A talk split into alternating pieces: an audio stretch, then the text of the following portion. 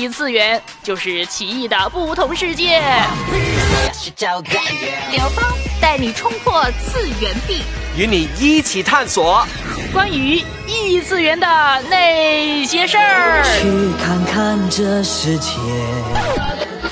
小丑对混乱滑稽世界的嘲笑。Arthur, I have some bad news for you.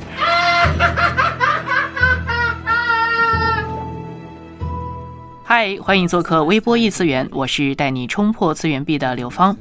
那么今天呢，我们要来谈谈《小丑》这部电影。那最先呢，是于一九年的八月三十一号，在第七十六届的威尼斯影展进行了全球的首映，并且最终赢得了最高的荣誉金狮奖。其实呢，我自己是在一个多月前就看了《小丑》这部电影了。但是也是憋了很久，不知道如何整理思路开始写作。这种微妙的折磨，大概是来源于对影片的高度喜爱和对自己表达能力的不足的无奈吧。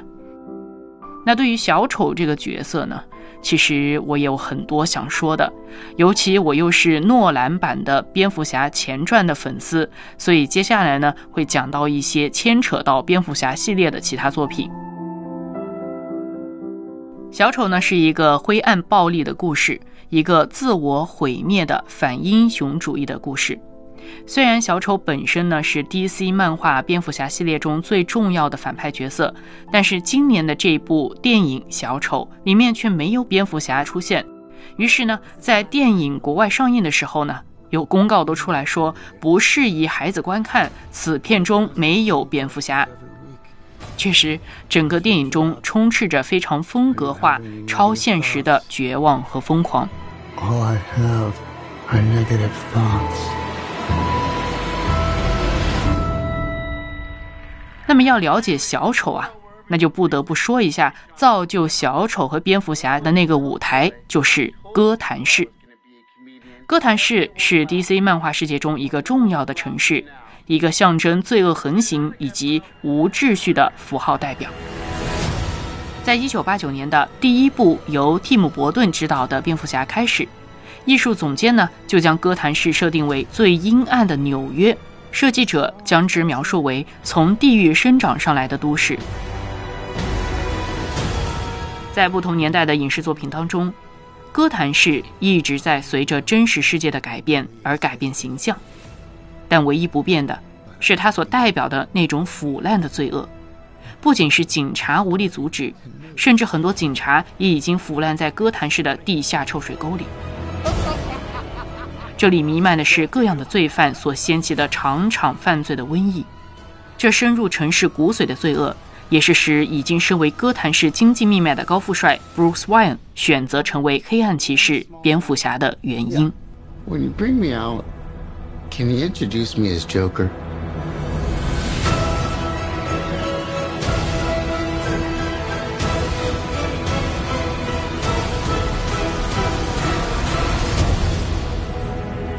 Send in the clowns. That's life. And as funny as it may seem, some people that kicks stomping on a dream. But I don't let them get me down. 小丑是谁呢？至今，小丑仍然是 DC 所有的英雄故事中最经典的反派，没有之一。因为他的恶几乎是没有什么动机的，而就是纯粹的陷世界于混乱，将人推入无序黑暗的深渊，就好像是魔鬼本身。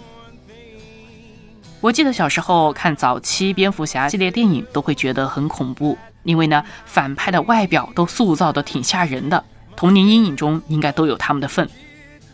到后来呢，大了一些，看到了诺兰版的蝙蝠侠黑暗骑士之后，由希斯莱杰扮演的小丑，更是让人觉得浑身起鸡皮疙瘩。Why so serious? Sticks the blade in my mouth. Let's put a smile on that face. And Why so serious?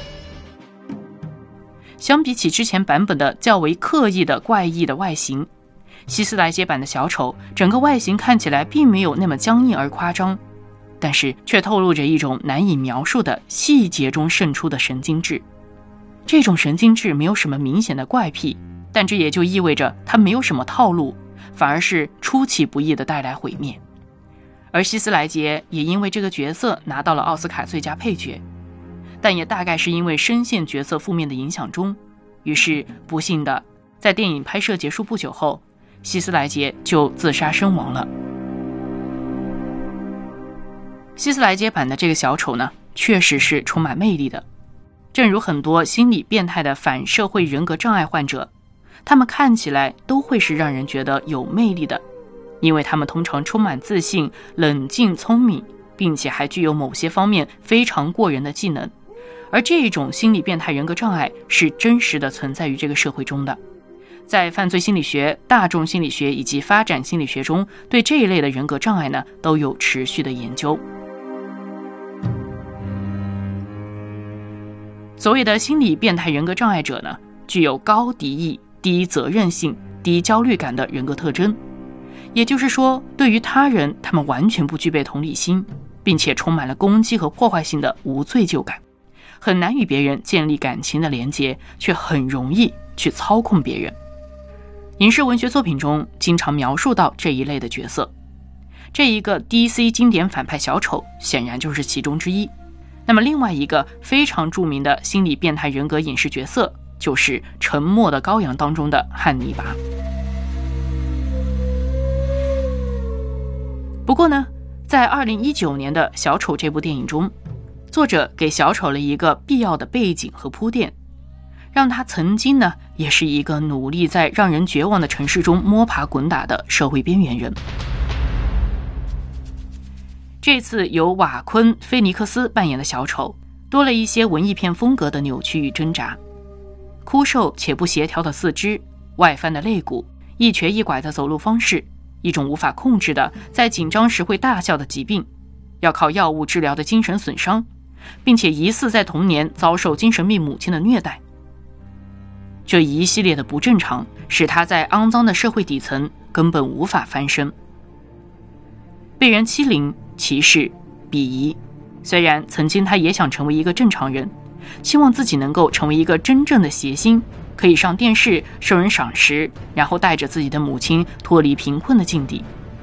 但是，在这个畸形社会的刺激和助推下，他带着小丑的妆容，失手杀了几个在地铁上欺凌他的华尔街精英。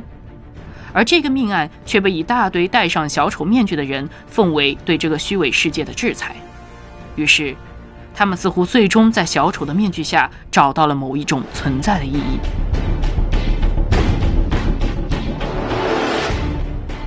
当他终于摒弃了那个努力为人的身份，纵身跃进无序的混乱和深渊，这个没有身份的小丑诞生了，成为搅动暗流喷涌的始作俑者。不同于其他反派所造成的肉体伤害，对于人性悲观的洞察力。瞄准的是人性黑暗的软弱，以及精神世界的崩溃。这就是小丑作为反派最致命的地方。他的作案没有金钱利益的动机，而是纯粹的制造混乱和无序，将人推入深渊。I took Gotham's White Knight and I brought him down to our level. It wasn't hard. See, madness, as you know, is like gravity. All it takes is a little push. 说到这里呢，让我想到了一个心理学的效应，叫做路西法效应。这就是借用天使路西法堕落成魔鬼的典故而命名的。所指的呢，就是一些毫无前科的好人，在某些特定的情况下就变坏了，并且毫无罪疚感的合理化作恶的行为。那在路西法效应当中，有一个非常重要的点，就是去个人化，指的呢就是在群体中，因个人感觉到自己的身份被淹没和匿名，而导致个人意识和理性丧失，使个体意识难以辨别自己的行为和价值，自制力下降，而导致人们重复的加入冲动、情绪化的行为当中。很多的暴力群体事件都与此效应有关。小丑的面具和匿名的身份所引起的就是这种恶魔效应。小丑成为了一个符号，嘲笑滑稽而无序的世界，而他的周围所聚集的，也正是千千万万被社会扭曲、异化、符号化的边缘人。曾经还未成为小丑之前，他在笔记本上写过这样一句话：“愿我的死比我的生更有价值。”于是，暴力和混乱似乎最终满足了小丑的自我价值的实现。毁灭，便是路西法所给出的答案；混乱和混沌，似乎是最后的结局。不过，这是一个谎言。虽然黎明前总是最黑暗的，但这并不代表太阳不会升起。正如在《蝙蝠侠前传：黑暗骑士》当中，蝙蝠侠对小丑说：“你想证明什么呢？想证明所有人跟你一样丑陋吗？但是这个城市刚刚证明了他的市民已经准备好生性光明，你的计划失败了。正如圣经中所告诉我们的，纵使魔鬼称自己为世界之王，但是他的诡计必要失败。”因为耶稣基督才是掌管天地的万王之王，而人心中的黑暗也要被基督的爱所遮盖，死的毒钩也必被除去。基督是最终的得胜者，必要胜过这黑暗。看那犹大是自意得胜，众臣徒预备朝见他。少年人看异象，老年人要做一梦。因为神的复兴将来到，听到西安的号角响起，万国万民都要颤动。耶和华日子将到，光明将除去黑暗。因为神的复兴将来到，我们要看到神的荣耀。这时代，我们用敬拜征战，我们用祷告改变世界。这时代，神灵要更新浇灌我们。这时代是耶稣时代。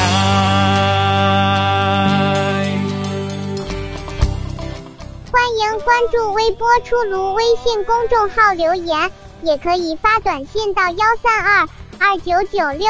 六幺二二，开头注明“出炉”两个字，快来吧，小炉子在这里等着你。这时代，我们用敬拜征战，我们用祷告改变世界。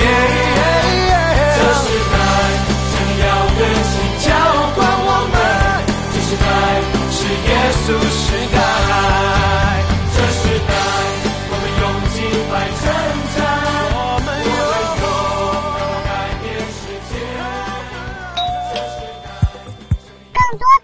和声音，请关注“微波出炉”微信公众号，也可以发短信到幺三二二九九六六幺二二，开头注明“出炉”两个字，小炉子在这里等着你。